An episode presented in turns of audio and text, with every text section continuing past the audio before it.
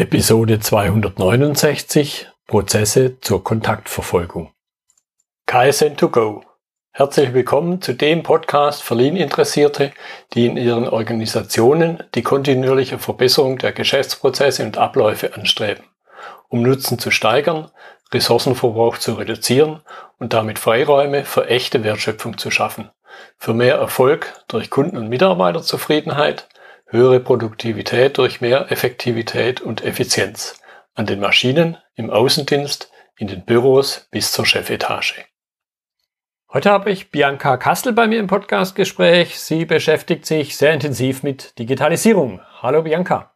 Hallo. Ja, schön, dass du dabei bist. Ich habe schon ein kurzes Stichwort, ein wichtiges Stichwort zu, zu dir gesagt, aber stelle ich gerne noch mal in ein paar Sätzen den Zuhörern vor. Ja, hallo, mein Name ist Bianca Kastel. Ich äh, mache tatsächlich Digitalisierung, also das ist tatsächlich mein Job inzwischen. Und zwar mache ich Digitalisierung in einem Gesundheitsamt, und zwar in Frankfurt inzwischen. Äh, und habe auch das Thema Digitalisierung im speziellen Bereich Kontaktnachverfolgung im Rahmen dieser Covid-Pandemie äh, in einem Gesundheitsamt äh, im, am Bodenseekreis betreut. Ja, das ist das, was ich tue. Das heißt, ich betreue Software für Menschen, die mit Gesundheitsdaten versuchen, die Pandemie einzudämmen. Mhm. Ja. Und jetzt beschäftigen, du hast das Stichwort schon gesagt, äh, beschäftigen uns mit dem Thema Kontaktverfolgung und letztendlich die Prozesse, die da irgendwo dahinter stecken, damit ich sie überhaupt digitalisieren kann. Und jetzt in dem Prozessmanagement-Fokus ist immer die interessante Frage, was ist denn der Anstoß überhaupt? Also der Anstoß für Kontaktverfolgung. Und was kommt danach? Ja, also der Anschluss für Kontaktnachverfolgung ist eigentlich immer die Denke, dass man, ähm, also man hat eine, hat eine Pandemie. Pandemie heißt also eine allumfassende ähm, Seuche im wahrsten Sinne des Wortes, mhm. die man ja irgendwie eindämmen will. Weil wenn jetzt alle infiziert werden, wäre das ja schlecht und ähm, man will ja den entsprechenden Schaden von den Menschen abhalten. Also versucht man ja irgendwie erstmal zu erkennen, wo sind denn Infektionen? Wo sind, kommen die her? Wo gehen die hin? Und kann ich vielleicht, wenn ich ein paar Menschen, die infiziert sind, in Quarantäne packe, isoliere, sage, sie haben jetzt in der Zeitraum, wo sie infektiös sind, ähm, sollen sie keinen Außenkontakt haben, ähm, kann ich dann vielleicht so Infektionsketten, die sich sonst automatisch erzeugen würden, weil Menschen einfach in Kontakt sind, dadurch eindämmen, dass ich einfach Leute finde, in Quarantäne packe und dann äh, einfach quasi diese Infektionsketten brechen kann, mhm. weil ich ja dann Kontakte verhindere, die sonst zu weiteren Infektionen geführt hätten. Das ist so das Grundprinzip dahinter, kann man sagen. Ja, ja. Jetzt hast du gerade zwei Stichworte gesagt und das ist mir auch erst, äh, wo ich dich in dem Kontext kennengelernt habe, bewusst geworden, Isolation und Quarantäne und vielleicht äh, ist dem einen oder anderen Zuhörer, auch wenn es jetzt mit Prozessen so ganz direkt nichts zu tun hat, noch gar nicht klar, was der Unterschied ist. Ja, also im Prinzip ist es so, grundsätzlich werden, werden äh, Menschen immer erstmal abgesondert, wenn, wenn sie irgendeinen infiziert sind oder ähm, in Kontaktpersonen sind. Ähm, äh, dieses Thema Isolation ist so, ein Mensch, der krank ist, wird isoliert, weil er muss ja isoliert werden, weil er sonst andere anstecken würde. Und ein Mensch, der ähm, Kontaktperson ist und die potenziell, äh, äh, potenziell infiziert ist, der wird in Quarantäne gepackt. Das mhm. ist eigentlich so ein Unterschied. Also infiziert, gleich Isolation und der Rest ist dann Quarantäne. Ja, so kann man sich auch gut merken. Ja. So, und jetzt gucken wir mal stärker auf diesen Kontaktverfolgungsprozess. Was sind dann so nach dem, jetzt habe ich da jemand, von dem weiß ich, dass er Kontaktperson war oder eben sogar infiziert ist. Was sind dazu die nächsten Schritte in dem Prozess? Ja, also üblicherweise gibt es bei der Kontaktnachverfolgung zwei Richtungen, die man geht. Man versucht erstmal herauszufinden, wo kommt es denn her? Das ist das sogenannte Backward Tracing ähm, um dann vielleicht, wenn man erkennt, da war, da wo es herkommt, da war schon mal mehr, dann könnte man dann versuchen, dass ob es noch andere äh, Dinge gibt, die man eindämmen sollte. Also Backward Tracing im Sinne von die Herkunft ähm, der Infektion und das Forward Tracing ist quasi das Thema, wohin ging's? Also mhm. wohin mhm. hat ein Mensch, der im Zeitraum, in dem er infektiös war, ähm, seine Infektion möglicherweise weiter zu bestimmen ähm, dann ist es allerdings so, dass man dieses Backward Tracing ist ein bisschen komplizierter, weil das ist meistens immer sehr undefiniert. Ist bei Covid einfach so, dass es halt auch einfach sehr schwierig ist durch, mhm. durch äh, Aerosolübertragung und sonstige Dinge, dass man dann aber meistens zumindest versucht, ganz klar zu sagen, guck mal, wen haben Sie jetzt in den letzten drei Tagen getroffen. Die Menschen ähm, sind äh, potenziell ähm, infektiös, weil sie hatten Kontakt mit ihnen lang genug. Ähm, die würde man dann entsprechend ähm, in Quarantäne mhm. stecken, mhm. um ähm, da eine mögliche Infektion einzudämmen. Da würden sie quasi nur zu Hause ihre Infektion äh, ja, durchleben und aber keine Kontakte nach außen haben, die dann weitere mhm. Ketten erzeugen würden. Ja, vor, vor allen Dingen eben keine weiteren. Ich meine, die letzten drei Tage, die Uhr kann man ja nicht zurückdrehen. Genau. Ähm, jetzt würde mich in dem Kontext dann interessieren, im Verlauf der Pandemie, für die, die das jetzt zuhören, es waren mindestens ein Vierteljahr, fast anderthalb Jahre, ja, anderthalb Jahre. Ja. Ähm, hat sich da was verändert, eben auch in dem Prozess, den ich da abwickle? Und nachher kommen wir ja noch auf die Digitalisierung. Also der Prozess hat sich ja grundsätzlich, also die ganze Pandemie hat sich ja komplett verändert. Ähm, ähm, also die ändert sich erstmal, man hat eine Pandemie, man weiß nicht so genau, wo kommt es denn her ähm, als, als äh, Covid, das heißt der Covid-19 ist ja schon 2019 ausgebrochen, ähm, in, in Wuhan damals, ähm, da, da war ja schon erstmal das Problem, ja, was ist denn das überhaupt für, für, für, ein, für ein Virus? Was, was, wie überträgt sich denn das? Was sind so die mhm. Charakteristika? Das war auch sehr lange unklar. Ähm, dann weiß ich nicht, ob, ob man sich noch erinnert. Es gab irgendwie so im, im, April, März so die Zeit, wo man nicht so wusste, ja, sind Masken jetzt hilfreich oder nicht hilfreich? Inzwischen kann man es gar nicht mehr vorstellen, ohne Masken irgendwie, irgendwie zu sein. Das ist eher so die, die Lockerung zu sagen, okay, jetzt kann man Masken mal weglassen, ist schon eine Besonderheit jetzt, da hat man sich auch dran gewöhnt. Aber die Pandemie ist erstmal so als Krankheit, die man noch nicht weiß, wie genau sie sich überträgt, ähm, was so die, die typischen Symptome sind, ähm, wie infektiös das Menschen sind. Das ist ja erstmal ein Problem. Und ähm, das ändert sich natürlich auch ganz klar bei Covid dadurch, dass diese Mutationen auch immer sehr stark die Parameter verändern. Also ich habe das tatsächlich im Gesundheitsamt dann damit miterlebt. Da war halt, ähm, gab es einen Covid-Wildtyp. Der hat für die Nachverfolgung eigentlich sehr, sehr ähnliche Anforderungen gehabt, dass sich relativ wenig geändert.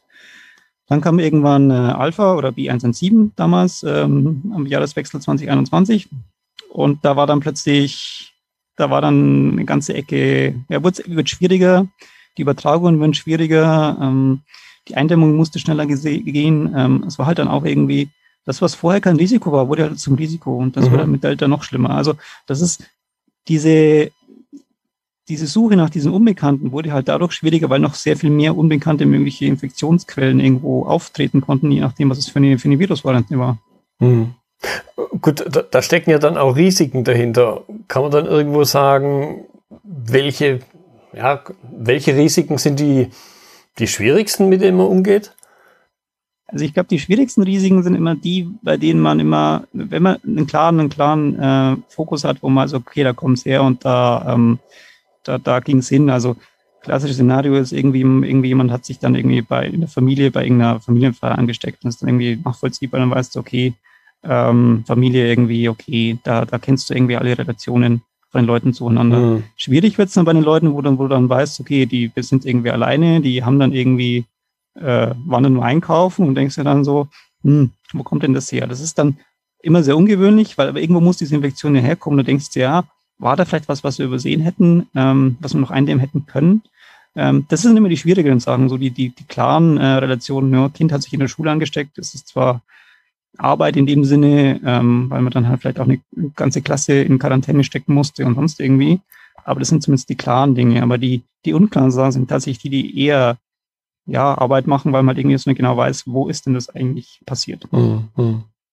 Ja, okay. Und äh, jetzt, jetzt gucken wir mal eben, wir schauen mit dem Thema und damit beschäftige ich dich auf, auf das Thema Digitalisierung.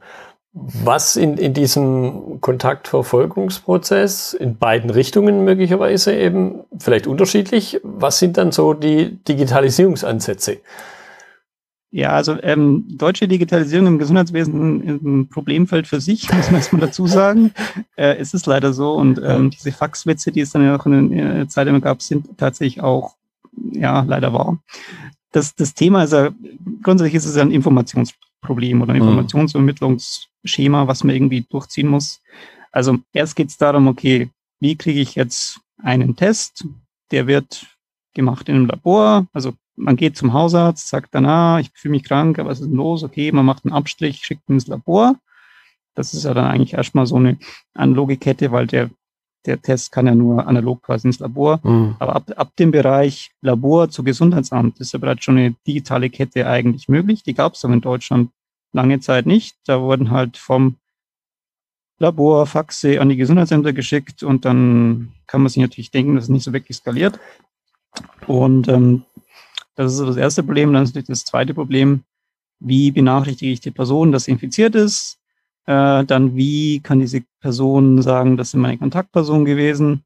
Ähm, das sind alles Prozesse, die waren einfach äh, erstmal sehr händisch. Das mhm. heißt, man hat einen Fax aus dem Labor geschickt ans Gesundheitsamt, hat dann vom Gesundheitsamt die Person angerufen gesagt, hallo, Glückwunsch, Sie sind infiziert. Und ähm, dann hat man die halt gefragt, was denn jetzt eigentlich die Kontaktpersonen waren. Und das ist so der analogere Prozess in diesem ganzen Kontext. Oh, ja, das ist so die Analogversion. Die Digitalversion läuft dann zumindest jetzt inzwischen so, dass alle Tests äh, digital übermittelt werden über eine Schnittstelle namens DEMIS. Mhm. Ähm, ist schon mal gut, weil man hat zumindest mal einen Teil äh, digitalisiert. Ist dann natürlich noch nicht alles, weil ähm, da hängt natürlich noch einiges mehr dran. Weil das Problem ist natürlich, okay, ich weiß jetzt, ich habe eine Information im Gesundheitsamt vorliegen, ähm, das ist der Fall, der ist positiv. Dann muss ich diesen Fall natürlich kontaktieren. Das ist so und so der Fall, weil ähm, in dem Moment, wo ein Gesundheitsamt natürlich so eine Person anruft, ist es äh, so, dass da quasi dann auch eine Isolation ausgesprochen für die infizierte Person. Dann geht quasi auch so eine Art äh, ja, Telefonfragebogen durch. Ähm, ja, haben Sie noch irgendwelche Vorerkrankungen? Äh, was für Ihre Kontaktperson? Mhm. Aber eben doch, höre ich so zumindest raus, doch eben weiter sehr analog. Also und, und vor allen Dingen eben nicht diese, kommt mir jetzt spontan in den Sinn, diese Form der Digitalisierung, dass ich halt aus einem Stück Papier ein PDF mache und sage, Chaka, jetzt bin ich digital. Ja, also das ist eigentlich, muss man sich so ein bisschen vorstellen, es gibt immer so den, den Digitalisierung ist, ist äh, denkt man sich immer, okay, mach jetzt irgendwie das, was vorher ein, ein Brief war, macht man dann äh, als, als, als PDF oder so. Mhm. Äh, ich sage dann immer so äh, scherzhaft dazu, das ist dann eher Elektrifizierung von so einem Weg, nicht, nicht wirklich Digitalisierung. Ähm, in den vielen Gesundheitsämtern ist es tatsächlich eher so, so eine, ja, die Übertragungswege werden, werden digital, aber der Rest vom Prozess wird eigentlich nicht digital. Mhm. Ähm, ich bin tatsächlich in diesen Prozess auch reingekommen, dadurch, dass äh, man mich gefragt hatte, ja, guck mal, wir brauchen eine Lösung dafür, diese Kontaktpersonen zu übermitteln, also von den ähm, Indexpersonen, also den infizierten Personen, mhm. an die Gesundheitsämter. Und wir haben da tatsächlich einen digitalen Prozess dafür gebaut, äh, wo zumindest also infizierte Personen ihre Kontaktpersonen digital übermitteln konnten, was ja schon mal ein Fortschritt ist, dann gleich zum Telefon. Du musst nicht Telefonnummern oder Namen diktieren, mhm. sondern du kannst sie eintragen, kannst ans Gesundheitsamt äh, übermitteln. Und ähm, das war schon so der erste Digitalprozess, den ich da mit begleitet habe, um tatsächlich auch dieses Durchtelefonieren und können Sie das noch buchstabieren und ähm, mhm. sonst irgendwie einfach zu verbessern. Ja, die, die Fehleranträchtig, äh, Fehlermöglichkeiten natürlich auch zu reduzieren. Genau. Ja, ja. Gut, jetzt, jetzt glaube ich, wird es an kaum jemand vorbeigegangen sein. Es gab ja dann auch ein paar, ich nenne es mal bundesweite digitale Lösungen. Zum einen die Kontakt, äh, die, die Kontakterkennung in der Corona-Warn-App, möchte ich es jetzt mal als Laie nennen, und dann mhm. diese berühmt-berüchtigte Luca-App. Und jetzt äh, an, an dich als äh, Fachfrau hier die Frage, hat's was gebracht? Wenn ja, was? Oder wenn nein, warum nicht?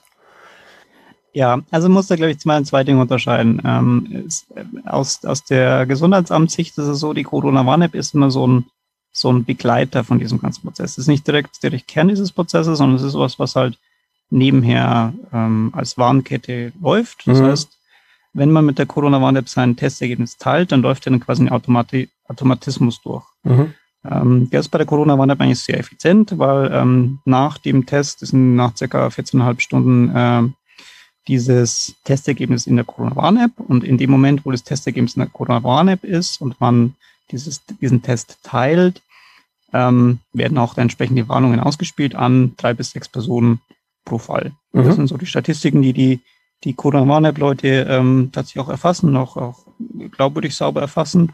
Und das ist eigentlich schon mal ein Gewinn, weil dieser Prozess läuft automatisch, er läuft äh, digital im Hintergrund, er läuft, ähm, er läuft auch ja tatsächlich halt so schnell, wie es eigentlich geht, weil sobald Test da ist, geht auch Warnung raus. Das ist ja mhm. super. Eigentlich so die für den für den Szenario Infektionsketten brechen ähm, tatsächlich das, wie schnell und wie effizient man es auch haben will. Mhm. Das Thema Luca ist aber halt so, das setzt ja ganz bewusst darauf auf, dass ein Gesundheitsamt da mitspielt.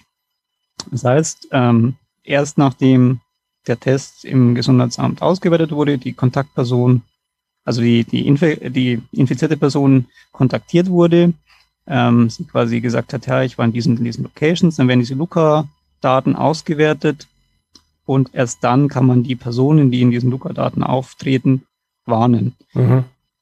Das ist etwas, was sehr selten auftritt.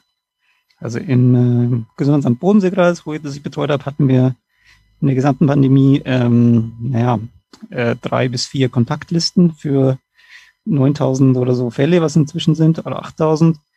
Es ist so eine 1 zu 1000 Variante von, von äh, wie oft man sowas braucht. Vielleicht mhm. wenn es 1 zu 100 ist, ist viel. Aber es ist nicht, nicht das tägliche Brot. Das tägliche mhm. Brot sind tatsächlich dieses äh, Fall, Kontaktpersonen und ähm, dass jetzt Infektionsrisiken äh, in Gaststätten und anderen Dingen, wo so Luca-Check-ins sind, auftreten, ist zwar möglich, aber es ist nicht unbedingt immer der Fall. Mhm. Also, da ist Luca so ein relativ teures, eine relativ teure äh, elektrifizierte Gästeliste, die nur so eine beschränkte Wirkung auf diese gesamte. Weil es ja auch relativ spät im, im Infektionsthema vorhanden ist. Hab genau, so, also so im Prinzip ist, ist, es halt so, dass es halt auch ähm, die, die Effektivität der, der Luca-App hängt halt auch stark vom Gesundheitsamt ab. Ich kann zumindest sagen, dass das Gesundheitsamt, was ich betreue, habe, tagesaktuell gehandelt hat. Das heißt, hätte sowas funktionieren können, dass dann eine gewisse Eindämmung stattgefunden hat. Es hat halt aber halt diese, dieser Luca-Prozess halt so ein paar Ösen, also in dieses, da müssen die Locations mitspielen, die müssen schnell genug diese Daten freigeben, da müssen Leute sich auch einchecken.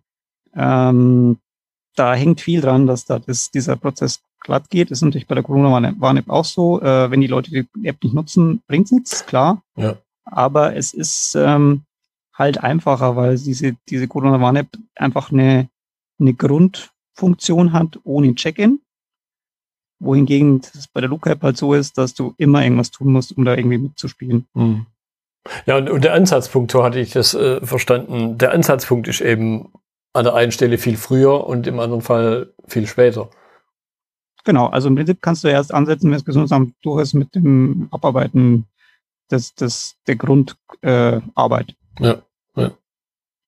Was würdest du jetzt sagen? Natürlich ein, ein breites Thema in, in beiden Fällen, glaube ich, ist Datenschutz gewesen.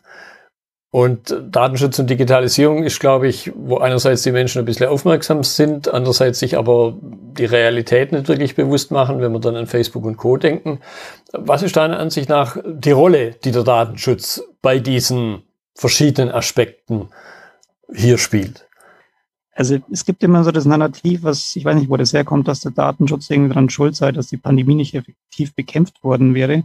Das ist eigentlich vollkommen falsch, weil ähm, der Datenschutz ist ja nicht das Problem. Der, man muss ja auch das so sehen. Ähm, wir sind in einer, einer, einer Ausnahmesituation, in der wir so, so Dinge machen, die wir vorher nie getan hätten. Wir, wir hinterlegen bei jedem Gaststättenbesuch unsere Kontaktdaten. Wir ähm, geben bereitwillig Daten an äh, in Gelegenheiten, wo wir es vorher nie getan hätten, aber es ist okay für, für viele Situationen. Und ähm, das Infektionsschutzgesetz ist da tatsächlich auch ein sehr ähm, starkes Gesetz, was tatsächlich auch diese, ähm, ja, diese Datenerfassung ermöglicht. Äh, wenn jetzt zum Beispiel auch jemand infiziert ist, dann kann er jetzt nicht sagen, ja, ich sage jetzt nicht, mit wem ich Kontakt hatte wegen Datenschutz, sondern er hat da auch eine Mitwirkungspflicht. Und ähm, deswegen ist das, das, der Datenschutz ist eigentlich kein, kein Verhinderer. Was, glaube ich, immer für missverstanden wird, ist, dass es gibt einen Unterschied zwischen dem Datenschutz, also der, der ähm, Notwendigkeit, gewisse Daten äh, zu einem gewissen Zweck äh, zu erheben und zu verarbeiten. Und dann gibt es natürlich auch noch die Frage, wie man denn diese, diesen Datenschutz technisch gestaltet. Also ähm, ist es jetzt okay, dass eine App schlampig programmiert ist und mhm. irgendwelche Daten freigibt? Das ist natürlich nicht okay. Ähm, ist es denn jetzt okay, dass man jetzt zum Beispiel äh, Personendaten angeben muss ähm, oder, oder reicht dann auch irgendwelche anonymen äh, Tokens, was zum Beispiel Konawane äh, macht? Also die, die grundsätzliche Frage ist in der Pandemie, glaube ich, nicht so sehr, ob ich diese Daten erheben kann und ob ich noch irgendwelche mehr Daten bräuchte. Das ist eigentlich in Gesundheitsämtern nicht der Fall, sondern es ist eher die Frage, ob die Ausgestaltung dieser Tools tatsächlich auch den ähm, technischen Anforderungen entspricht, die für Daten, die halt wirklich auch sehr sensibel sind, mhm. sind auch teilweise sehr intime Begegnungen, die da erfasst werden, ähm, ob die technisch auch sauber genug umgesetzt sind, um diese Daten entsprechend verwalten zu können. Mhm. mhm. Ja, da gab es ja durchaus, die interessierten Menschen können das jetzt nachlesen, äh, gab es ja durchaus auch äh, Berichte darüber, wo man sagt, da steckt noch Potenzial drin, was den Umgang angeht, glaube ich. Ja, klar. Also es gibt, gibt da viele, ähm, viel äh, Optimierungspotenzial. Muss, ich glaube, man muss auch sagen, das ist vielleicht was jetzt einfach auch so die erste große Pandemie im digitalen Zeitalter, wo man auch in so einer Größe wirklich mit vielen Datenströmen ähm, ja, hantieren musste, wo man halt einfach auch teilweise Ad-Hoc-Lösungen geschaffen hat. Mm, mm, mm. Ja, eine Frage, die ich immer sehr gerne stelle im Kontext der Digitalisierung, ist der Faktor Mensch. Und da auch jetzt an, an, dich die Frage, was hast du in dem Umfeld erlebt? Und ich glaube eben, dass da das Spektrum auch wieder sehr breit ist, wo der Mensch Einfluss ausübt auf Digitalisierung, auf gut gemeinte Digitalisierung, vielleicht auf schlecht gemachte Digitalisierung, auf die eben unterschiedlichen Aspekte. Ja, also ich glaube, Pandemie ist generell halt tatsächlich kein, kein technischer Faktor und kein äh, medizinischer Faktor, sondern ein tatsächlich ja ein, ein soziologischer Faktor. Also Pandemie, also eine Infektionskrankheit ist, ist nur deswegen äh, erfolgreich, weil der ein Mensch irgendwie ein geselliger Mensch ist. Mhm. Und ähm, ohne jetzt, ähm, also eine Pandemie würde, würde sehr schnell abebben, wenn es nicht entsprechend ähm, Austausch und Fluktuation gäbe. Und ähm, das ist tatsächlich was, wo man dann halt auch merkt, ähm, es hat sich auch so dieser, dieser Faktor Mensch auch ein bisschen verändert. Ähm, so in der ersten Welle war es irgendwie so, da war, war es irgendwie so, man hatte noch so das Gefühl, dass Menschen auch so ein bisschen Community Spirit, wie soll man das nennen, ja, äh, wo man ein bisschen füreinander eingestanden ist, gesagt, okay, wir kommen jetzt gemeinsam durch diese Pandemie durch. Und wo man auch in Gesundheitsämtern noch mitbekommen hat, dass, dass Menschen auch dankbarer war für das, was, was wir, also es klingt jetzt komisch, man, sie waren dann schon dankbar, dass man sich ihre angenommen hat, aber dass mhm. man sie quasi auch äh, isoliert hat, mehr oder weniger, gesagt hat, okay, es ist okay, dass ich in Quarantäne gehe und ja, hier sind meine, meine Kontakte und so weiter. Ähm, das war auch in der zweiten Welle noch irgendwie okay, in der dritten Welle war es dann auch noch irgendwie okay. Aber dann spätestens ab dem Moment, wo halt dann einfach Impfungen auch, auch stiegen, äh, ist natürlich solche Maßnahmen auch schwieriger nachzuvollziehen. Das ist das eine. Und es ist da halt immer so, dass es halt immer ähm, das Problem gibt, dass man, ja, in Deutschland hat man so ein bisschen ein Individualproblem daraus gemacht. Also ähm, Mensch, der in Quarantäne ist, ist in Quarantäne und hier, das ist dein Problem, du musst jetzt mal 14 Tage zu Hause bleiben. Dann stellt sich natürlich viele logistische Probleme für diesen Menschen in dieser Situation. Äh, braucht vielleicht psychologische Betreuung, Essen, Trinken, äh, Unterhaltung, sonstige Dinge, muss gucken, dass sein Job bezahlt wird. Der wird in der Quarantäne auch bezahlt, da gibt es eine Entschädigung dafür, ist aber halt ein bürokratischer Prozess. Und ähm, das ist in Deutschland so ein individualisiertes Problem. Also hier, du bist in Quarantäne, viel Spaß, viel Erfolg, so ungefähr. Ähm, in in äh, asiatischen Staaten, zum Beispiel in Taiwan, ist es so, da gibt es dann eine Gemeinschaft, die dann einmal am Tag vorbeikommt, Essen vorbringt, so mhm. Dinge macht. Ähm, das sind verschiedene Kulturen, wo man auch merkt, wo, wo die Gesellschaft anders mit gemeinschaftlich mit dieser Problematik umgeht, tatsächlich. Mhm. Und, und wenn wir jetzt stärker auf, auf den Punkt Digitalisierung und, und eben auch auf dieses von analog nach digital gucken, was ist da deine Wahrnehmung, was waren da deine Erfahrungen? Zum Beispiel in den Gesundheitsämtern? Ähm, ja, Digitalisierung ist da tatsächlich, ich will mal sagen, dieses analog auf digital übertragen ist, ich habe eine echt positive Erfahrung gemacht im, also im Bodenseekreis. Das war, weil wir haben ja quasi in einem äh, in mehrweniger Scrum-Verfahren äh, während der Pandemie Software entwickelt. Das ist ein ziemlich, klingt so krass, äh, wie es ist, wie es war. Also äh, ja, den Leuten, während sie arbeiten, ein digitales Tool einzuführen, was sie dann auch währenddessen mitentwickeln, mhm. ist eine ziemlich, in einer Pandemie mit äh, den Situationen, dass halt da Menschen infizieren, äh, sich infizieren und teilweise halt auch sterben, ähm, schon jetzt sehr krasse Erfahrung für, für mich auch als Softwareentwicklerin, muss ich sagen, wie es ist. Mhm. Ähm, man hat aber auch das Gefühl gehabt, dass Leute dann auch verstanden haben, dass das, dass dieses digitale Tool, was man da halt baut, dass es ein formbares Tool ist, was man für die jeweiligen Anforderungen ganz gut anpassen kann und was auch Effizienz steigert, um einfach auch bestimmte Standardaufgaben nicht tun zu müssen, um sich mehr den Dingen zu widmen, die halt auch wichtiger sind, die vielleicht auch so ein bisschen mehr Sinn oder Spaß machen. Ähm, zum Beispiel mehr mit Menschen sprechen. Mhm. Es ist ja eins, äh, mit Menschen zu telefonieren, ist so was anderes, dann halt nachher noch irgendwie ewig beschäftigt zu sein, diese Daten irgendwie zu erfassen. Ja. Wenn diese Tools gut funktionieren, wenn, wenn der Workflow gut ist, wenn die Benutzererfahrung gut ist, dann ähm, kann man sich, glaube ich, auch besser fokussieren auf das, was eigentlich so der menschliche Teil dieses, dieser, dieses Prozesses ist, ähm, Menschen begleiten. Hm. Ja, da höre ich definitiv auch raus, dass das dann eben Dinge sind, die dann angenommen werden. Und eben auch in Kombination zu dem, was du gesagt hast, die in Anführungszeichen beteiligten Betroffenen, deren jetzt der Prozess digitalisiert wird, sind ja total dabei gewesen. Man hat ihnen also nicht irgendwas so von außen übergestülpt, sondern man hat sie gefragt, was braucht ihr denn, oder? Genau, also es war tatsächlich so, wir haben irgendwie zwei Wochen Spins gehabt, äh, also so Scrum-mäßig und dann halt gesagt, okay, wir haben jetzt zwei Wochen äh, das bis die neue, Version rausbringen. Was ist denn gerade das, was, was euch am meisten helfen würde?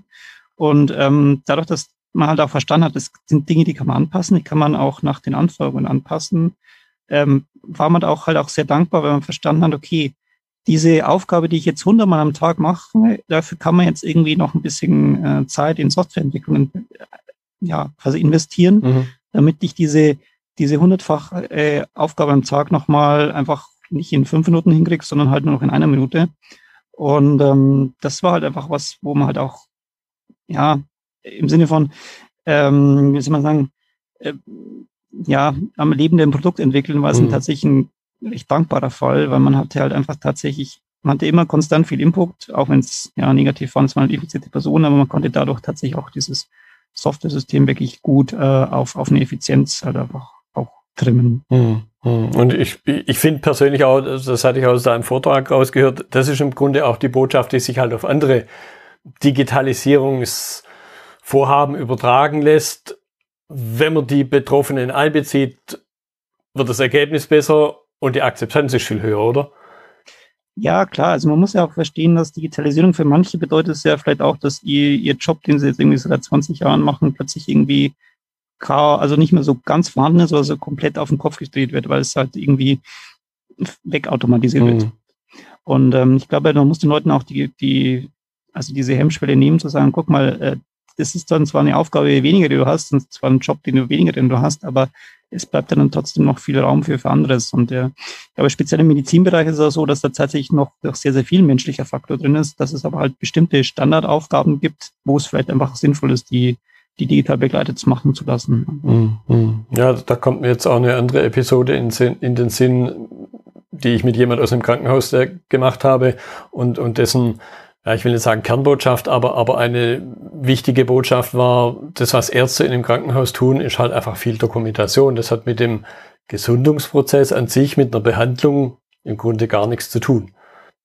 Genau, also so ist es hier eigentlich auch. Es ist viel Dokumentation von, äh, wann habe ich wen angerufen, was habe ich da im Telefonat mit irgendeinem Krankenhaus, mit, mit Arzt und sonst irgendwas gemacht.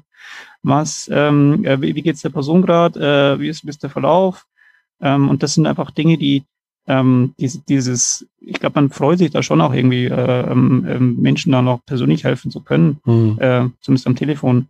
Aber diese, dieser immer gleiche Prozess der Dokumentation, der Informationserfassung und Verarbeitung ist ja etwas, was man trotzdem relativ gut auch ähm, ja, wegentwickeln kann mit mhm. den Software, sagen wir so. Ja, ja.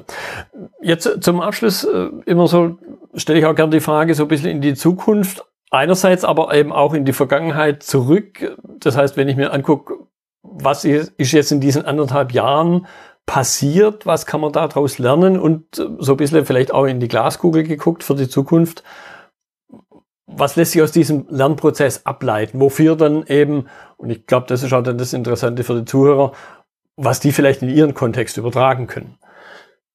Also ich glaube, dass das Pandemie-Software, wie ich sie jetzt begleitet habe, tatsächlich was ist, was, was ähm, ein, ein, ein, äh, ja, wie soll man sagen, ein, ein Prozess ist, wo man sich am Ende von dieser Pandemie hinstellen muss, tatsächlich ganz bewusst sagen kann, was hat eigentlich funktioniert. Und dann konserviert man die, diese Prozesse, wie sie mal funktioniert haben, ähm, nimmt vielleicht Teile raus, die funktioniert haben und packt sie noch woanders hin, aber sagt dann, okay, das ist jetzt mal so meine Pandemie-Digitalisierungsversion äh, post-Covid, pack die in den Schrank, lass sie da, wo sie ist und muss sie dann mit dem Zweifelsfall aber schnell wieder rausholen können, weil das, das, das wirklich große Problem, was wir bei, bei Covid hatten, war diese Rüstzeit, bis sowas mal funktioniert hat. Jetzt sind wir so mhm. mitten in der Pandemie, jetzt funktioniert es mal so einigermaßen, aber man kann sich eigentlich nicht mehr erlauben, dass man äh, da erst noch diese Prozesse entwickeln muss. Und das ist tatsächlich was, glaube ich, ein Learning, was man da auch mitnehmen muss, ähm, sich am Ende von so einer wirklich ziemlich ähm, ja, bergigen Berg- und Talfahrt ähm, hinzustellen, gucken, was hat funktioniert, was hat zum Beispiel jetzt funktioniert im, im Sinne von Informationsübertragung, Datengewinnung, sonstige Dinge. Ähm, notieren, dokumentieren, ähm, in die Schublade packen, aber bereit haben, wenn man es wieder braucht. Mhm. Das ist tatsächlich so Katastrophenschutz, Pandemie, es geht eigentlich sehr ähnlich. Du musst irgendwie ähm, Dinge parat haben für den Fall, dass es passiert. Und bei einer Pandemie weiß man das nie, wann das wieder passieren wird. Ähm, und das ist eigentlich wie mit mehr Vorbereitung auf einen Katastrophenfall. Hm, hm. Und, und ein Stück weit höre ich auch aus, eben einfach lernen aus dem, was man an Erfahrungen gemacht hat. Und wie du es auch jetzt zweimal gesagt hast, mindestens eben dann so parat haben, diese Lernerfahrung, dass ich sie auf den nächsten, aufs nächste Thema übertragen kann. Und ich gehe vielleicht noch einen Schritt weiter zu sagen, okay, was kann ich vorbeugend auch tun? Auch im Sinne von dem, was wir ganz am Anfang hatten, Risikoabschätzung. Genau, also ich glaube, das ist im Digitales betrachtet, das ist eigentlich relativ einfach irgendwie. Äh, man, man weiß, man braucht irgendwie Kommunikationskanäle, ähm, die müssen halt eh laufen. Und dann musst du halt eigentlich äh, relativ schnell äh, ja gucken, welche Daten du vielleicht in bestimmten Fällen brauchst. Aber das ist ja ein formbarer Prozess. Aber war ja in Deutschland tatsächlich nicht an dem Punkt, dass man eine digitale Übermittlung hatte. Da war ja nichts da. Und sowas noch irgendwie Kommunikationswege aufzubauen, wäre jetzt irgendwie zu langsam. Man müsste sich eher schon sagen, okay, Kommunikationsweg steht. Ähm, jetzt haben wir eine un unbekannte Gefahr. Ähm, wir wissen nicht ganz, was wir brauchen, aber ähm, wir, wir können dann zumindest aus einem Fundus von Daten auswählen, die wir dann für diese Fälle brauchen. Und das ist, glaube ich, das Entscheidende. Also die, die Straßen schon zu haben und bloß noch äh, entscheiden zu müssen, ähm, ja, welches, welches Rettungsfahrzeug nehme ich jetzt eigentlich. Ja, das, das war jetzt eine schöne Metapher. Bianca, ich danke dir für deine Zeit, für den Einblick in mal aus Prozess, Lean und Co-Sicht ganz anderes Thema, aber ich glaube auch da wieder Möglichkeiten, viel daraus zu lernen. Genau, danke. Das war die heutige Episode im Gespräch mit Bianca Kastel zum Thema Prozesse zur Kontaktverfolgung. Notizen und Links zur Episode finden Sie auf meiner Website unter dem Stichwort 269. Wenn Ihnen die Folge gefallen hat, freue ich mich über Ihre Bewertung bei iTunes. Sie geben damit auch anderen Lean-Interessierten die Chance, den Podcast zu entdecken. Ich bin Götz Müller und das war KSN2Go. Vielen Dank fürs Zuhören und Ihr Interesse. Ich wünsche Ihnen eine gute Zeit bis zur nächsten Episode. Und denken Sie immer daran, bei allem, was Sie tun oder lassen, das Leben ist viel zu kurz, um es mit Verschwendung zu verbringen.